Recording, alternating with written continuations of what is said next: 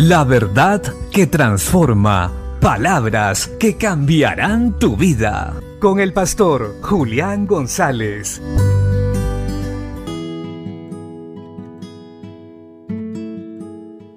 La Biblia dice en el libro de los Hechos capítulo 5 versículo 1 en adelante, pero cierto hombre llamado Ananías, con Zafira su mujer, vendió una heredad y sustrajo del precio sabiéndolo también su mujer, y trayéndolo solo una parte, la puso a los pies de los apóstoles. Y dijo Pedro, Ananías, ¿por qué llenó Satanás tu corazón para que mintieses al Espíritu Santo y sustrajeses del precio de la heredad? Reteniéndola, ¿no te quedaba a ti? y vendida no estaba en tu poder? ¿Por qué pusiste esto en tu corazón? No has mentido a los hombres, sino a Dios.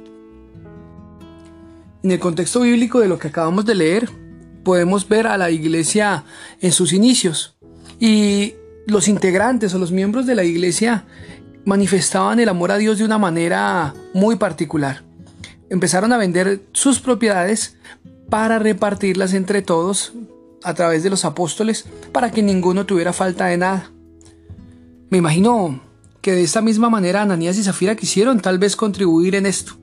Decidieron voluntariamente vender también una heredad que tenían y darlo al, a la causa.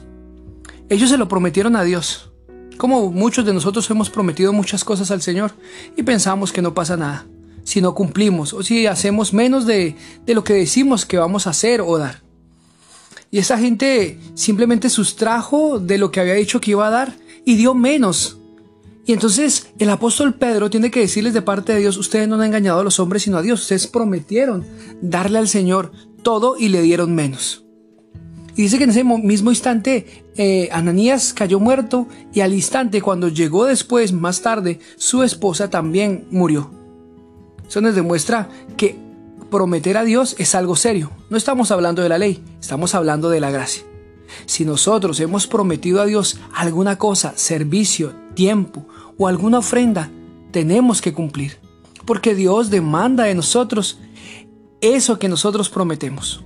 Recuerda, nuestro Dios es un Dios bueno, misericordioso y amoroso, pero también es un Dios que cumple promesas y espera que sus hijos también cumplan las suyas.